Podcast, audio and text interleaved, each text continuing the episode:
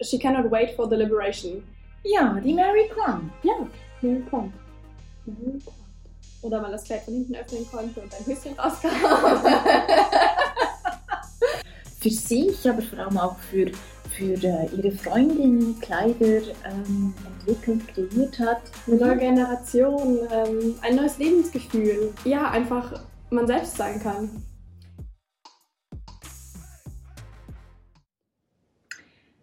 Die hat mir gefallen, weil sie, weil sie ihren Weg als Autodidaktin gestartet hat und damit sehr erfolgreich unterwegs war. Ja, ich finde sie vor allem so faszinierend, weil sie so, so nah an den Menschen gewesen ist, so nah an den Frauen, die, die ihre Kleider letztendlich getragen haben. Ja, ich denke, das kam auch daher, dass sie eben das gleiche, also dass sie gleichaltrig war wie die, also sie mhm. hatte gesagt, dass sie für sich, aber vor allem auch für für äh, ihre Freundinnen Kleider ähm, entwickelt, kreiert hat. Und ähm, darum ist das, glaube ich, so entstanden, dieses, ähm, also sie hat das gleich umgesetzt, was sie selbst tragen würde. Sie hat nicht für eine Wunschperson oder Wunschfigur mhm, kreiert, mhm. sondern aus ihrem eigenen, ureigenen Bedürfnis raus. Ja, das denke ich auch. Und dabei dieses, nah am, am Alltag, diese Flexibilität, diese Alltagstauglichkeit, die, die ihren Kleidern innewohnen. Das ist einfach, das ist wie aus dem Leben gegriffen. Das ist nicht was Utopisches, was man so kreiert, sondern das ist wirklich was, was man tragen kann, was sinnvoll ist, wo man sich dran bewegen kann, wo man einfach seinen Alltag bestreiten kann, gleichzeitig gut aussieht und irgendwie Spaß dabei hat mit dem, was man anhat und ja, einfach man selbst sein kann. Genau, und, und wenn man ein bisschen schaut, ihre Beweggründe oder wo sie ihre Inspiration ja damals mhm. hergeholt hat, ähm, sie hat ja als Kind viel getanzt und ähm, sie hat ja dann diese, also ihre Idee war, dass sie diese Sportkleidung alltagstauglich macht und sie hat das dann quasi für den Alltag übersetzt und hat so eigentlich die spielerische Leichtigkeit in ihre Entwürfe reingebracht. Hm. Das sieht man ja auch an ihrer, ähm, an dieser günstigen Kollektion, die sie dann gemacht hat, ähm, The Ginger Group, wo sie ähm, sich an amerikanischen Sportkleidern hat ähm, inspirieren lassen und quasi so ein Mix and Match kreiert hat, alles, was man mit allem tragen konnte und einfach dieses, ähm, dieses Flexible und halt auch, das, du konntest es kaufen, es war günstig.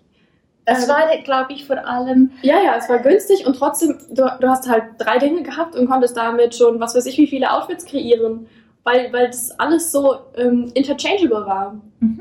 Mhm. Und das finde ich ähm, für die Zeit sowieso und mit dem Background und ich meine, dass sie ja eigentlich ein, ein Label hatte, was ein bisschen höherpreisiger war, finde ich das ziemlich cool, muss ich sagen. Mhm. Mhm. Was sie da auch, auch für die, für die Modelandschaft, fürs Fashion-Business ähm, getan hat. Mhm. Was sie verändert hat. Ja, und ich glaube, in allen ihren Entwürfen kommt immer wieder diese spielerische Leichtigkeit zum. Tragen. Ich denke jetzt gerade auch an diese Wettkollektion, die sie mhm. ähm, kreiert hat, diese Pellerinartigen Regenmäntel, die ja wirklich sehr viel Freiraum boten, um ja tanzend durch den Regen zu gehen. Ne?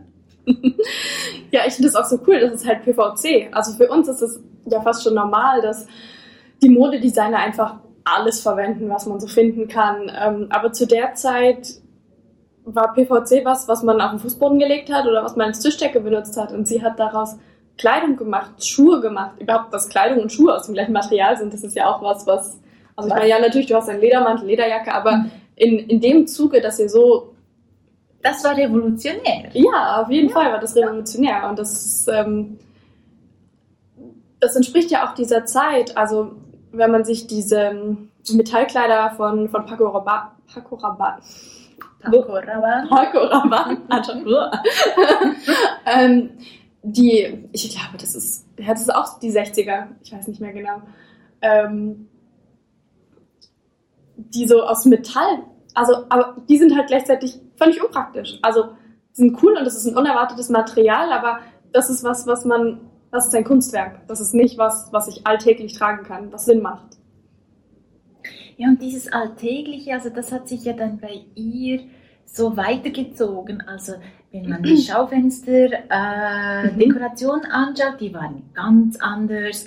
Äh, wenn man die Modeschauen anschaut, die sie ähm, durchgeführt hat, äh, da war laute Musik dabei, da hat man getanzt, da hat man gratis Getränke gekriegt. Das war vorher nicht so. Und eben diese Leichtigkeit, die zieht sich eigentlich bei ihr durch alles, was mhm. sie kreiert hat, durch. Ob das jetzt Strümpfe waren, ob das Make-up waren oder ja, ich glaube, das war schon eines ihrer wichtigsten Merkmale. Mhm. Motor. Ja, Motor vielleicht. Ja. Das ist ja auch dieses, diese Ganzheitlichkeit ihres, ja, man kann schon sagen, ihres Stils. Mhm. Dass es äh, nicht nur die Kleidung gab und nicht nur die Kleidung auf zwei verschiedenen, ich sag mal, Preisklassen ähm, oder in zwei verschiedenen Preisklassen, sondern dann auch, dass es das Make-up gab, dass es ähm, diese kleinen Comics gab, um, um die Sachen zu illustrieren und so. Sie hat ein ganzes Universum geschaffen, sie hat es auf alles ausgeweitet. Und das finde ich auch so, das ist ja was, ähm, wonach, was es zu der Zeit so in der Form nicht gegeben hat. Also diese, diese Kommerzialisierung mit, also günst, relativ preisgünstige mhm. Kleidung, äh, sehr stark kommer kommerzialisiert. Das ist ihr damals sehr gut gelungen. Auf jeden Fall. Aber für mich ist es nicht nur die, die Kommerzialisierung, sondern auch dieses Ausweiten dieses Stils auf so viele Lebensbereiche. Mhm. Und dann diese kleinen Puppen, die Daisy Dolls, die finde ich auch echt total niedlich. Ähm, das, das ist total cool. Mhm. Dass sie das geschafft hat, etwas zu kreieren mit ihrer kleinen Daisy, was nicht nur über Generationen noch nachgewirkt hat und was die Modewelt nach, ähm, nachhaltig beeinflusst hat, sondern eben auch wirklich einen durchdringenden Stil und eine Identity zu kreieren. Das ist das. Mhm. Ja, das hat sie wirklich hervorragend geschaffen. Und ich denke, sie war ja vor allem die, die, die kreative Person, ähm, aber ihr Mann hat auch eine entscheidende mhm. Rolle im, im Ganzen mitgespielt. Er war dann mehr der Marketingmensch und der äh, Strategiemensch. Mhm. Ähm, aber ich glaube, zusammen haben sie ein wirklich wunderbares Team abgegeben. Ja, auf jeden Fall. Und ich finde ihre Message, Frauen, Kleidung für Frauen zu machen, für, für den Menschen selber, nicht für ihren Mann, nicht für die Gesellschaft, nicht für irgendwelche Konventionen, sondern das, was, wo sich Frau gut drin fühlt, wo sie sich schön drin fühlt, wo sie Spaß drin haben kann, wo sie sich drin bewegen kann. Das, was, also eigentlich das, was ja logisch ist, Kleidung für einen selbst. Ich denke, darum hat sie auch diesen Erfolg gehabt, weil ähm, die Frauen, die sind ja von überall hergekommen, genau in ihren Job ähm, sie hatte ja mehrere Jobs in London, aber ähm, äh, zwei, glaube ich. Zwei. Zwei hat sie gehabt. Und äh, ja, die Frauen, die hat es wirklich zu ihr hingezogen in den Bazar, weil sie eben genau dort das bekamen, was sie, was neu war und was sie für das neue Lebensgefühl, das sich ja nach den Nachkriegsjahren entwickelt hat, ähm, das bekamen sie dann dort. Ja, das, das Anderssein als die Eltern, eine neue Generation, ähm, ein neues Lebensgefühl. Diese, also ich meine, die ganze Welt war irgendwie in Bewegung und sie hat es wie aufgefangen, dass diese, diese Kollektion, die sie dann auch gemacht hat, oder ich weiß gar nicht, war das eine ganze Kollektion, auf jeden Fall mit dem Titel Youthquake. Mhm. Mhm. Das finde ich so genial, Youthquake. Das ist die Jugend, die alles aufrüttelt und alles verändert. Ja. Und genau das hat sie geschafft, in ihrer Mode zu, zu kristallisieren. Und dies ohne radikal zu sein. Weißt ja. du, es war nicht Überhaupt nicht. Ähm, es, äh, man hat nicht schockiert, man hat nicht irritiert. Also sie hat nicht irritiert mit ihren, nicht sehr stark irritiert Nee. mit ihren Kleiderentwürfen. Sie hat, sie hat vielleicht irritiert, aber sie hat nicht geschockt. Ja, ja, also irritiert in dem Sinn, dass die, die Rocksäume ein bisschen kürzer geworden sind und dann farbige Strümpfe dazu gekommen sind. Oder man das Kleid von hinten öffnen konnte und ein Höschen rauskam. Aber es war, es war eine, eine liebliche Art, mit dem Thema umzugehen. Ja. Eigentlich. Eine verspielte, liebliche Art. und nichts Radikales. Ja.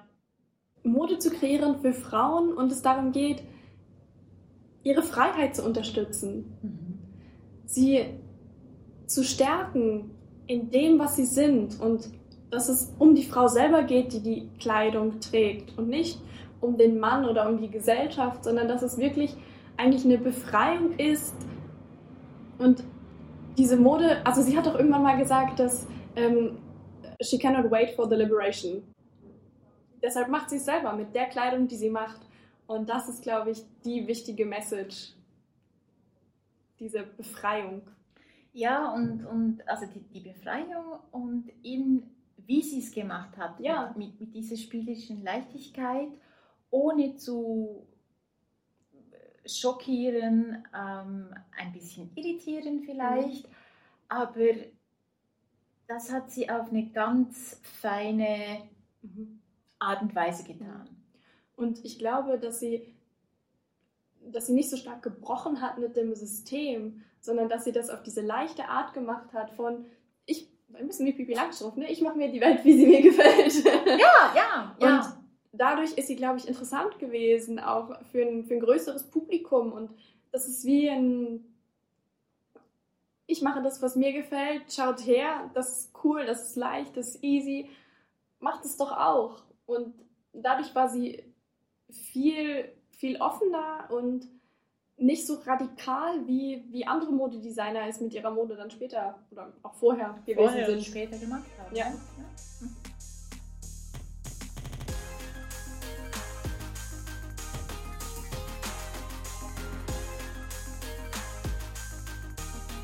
Ach, we're done. Well done. Well done.